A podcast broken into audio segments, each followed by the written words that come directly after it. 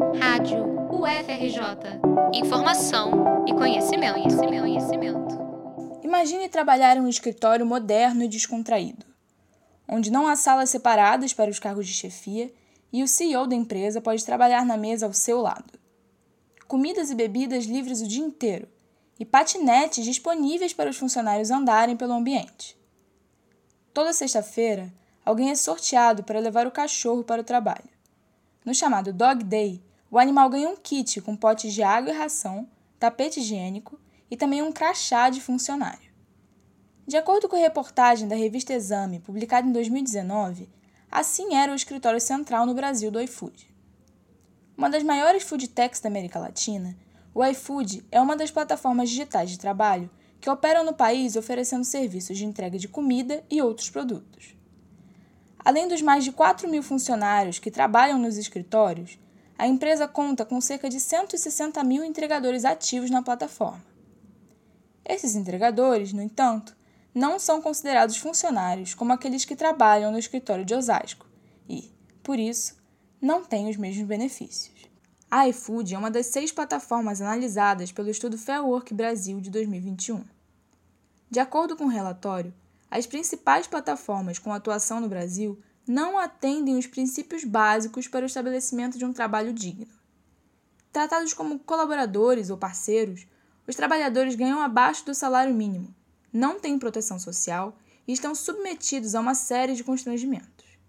No estudo, que avaliou também a 99, a Uber, a Get Ninjas, a Rappi e a Uber Eats, foram utilizados critérios de avaliação desenvolvidos em uma série de workshops na Organização Internacional do Trabalho. Remuneração, condições, contratos, gestão e representação justos, cada um valendo dois pontos para um total de 10. A maior pontuação das plataformas avaliadas no Brasil, no entanto, foi 2, nota obtida pela iFood e pela 99 Táxi. A Uber marcou apenas um ponto e as demais plataformas marcaram zero. A Fairwork é uma rede global de pesquisa, coordenada pela Universidade de Oxford e presente em 27 países. No Brasil, a equipe é constituída por pesquisadoras e pesquisadores de diversas instituições, como as universidades do Vale do Rio dos Sinos, de São Paulo, Federal do Rio Grande do Sul e Federal do Rio de Janeiro. A professora Cláudia Rebeck, da Universidade Tecnológica Federal do Paraná, uma das pesquisadoras do projeto, conta mais sobre os métodos de investigação. O projeto Fairwork é um projeto de pesquisação que compõe três métodos de investigação na sua metodologia. O primeiro método é a pesquisa documental. O segundo método é a, são as entrevistas com trabalhadores e trabalhadoras. E o terceiro método é composto por reuniões com os gestores das plataformas, quando essas empresas de fato aceitam se reunir conosco e contribuir para o desenvolvimento da pesquisa. Como pesquisação, o projeto se propõe a contribuir para uma mudança em direção a um trabalho na economia de plataformas mais justo e mais digno, a partir do diálogo com trabalhadores, empresas, movimentos sociais, partidos políticos, cooperativas, sindicatos e formuladores de políticas. O estudo trouxe pela primeira vez ao Brasil um panorama sobre a economia de plataforma, o nome que se dá a esse momento da economia em que as atividades de trabalho são mediadas por plataformas digitais e seus algoritmos. Lá fora, tem se falado muito sobre a gig economy, um outro nome para descrever esse fenômeno, que pode ser traduzido como economia de bico. As pessoas têm empregos temporários ou são pagas separadamente por cada serviço prestado, sem salário fixo. Para alguns pesquisadores, porém, esse termo não é tão adequado para o Brasil. Afinal de contas, o bico, a viração e o trabalho informal foram historicamente a norma no Brasil e na América Latina, e não a exceção. Carlos Ferreira da Silva, de 52 anos, trabalha com entregas desde 2016. Ele se considera um ciclista mensageiro e sempre teve fascínio por essa profissão. Sempre gostou de pedalar. Gosta da liberdade que a bicicleta dá de poder ir ao lugar que quiser com poucos gastos. Quando começou a fazer entregas, tinha acabado de ficar desempregado, mas conheceu uma empresa que oferecia o serviço de entrega de documentos e acabou sendo contratado. Nesse período, estava chegando no Brasil a Uber Eats e ele se inscreveu para complementar sua renda mensal, fazendo mais entregas de noite, depois do trabalho fixo, através da plataforma.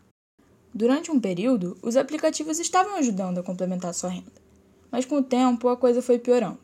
Os valores repassados foram ficando cada vez menores e muitos trabalhadores começaram a sofrer bloqueios e serem expulsos das plataformas. Eu fazia entrega pela RAP, isso já tem, vai fazer dois anos já, e de uma hora para outra eles me bloquearam.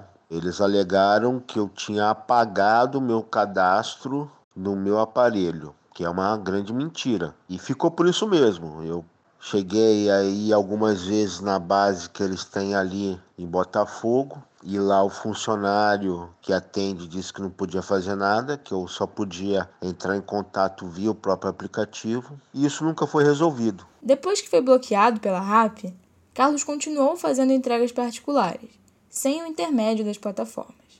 Em seguida, ele foi contratado com carteira assinada por uma empresa, garantindo um salário fixo por mês. Ele continuou no iFood na Uber Eats, mas as entregas nos aplicativos estavam sendo apenas uma complementação à sua renda.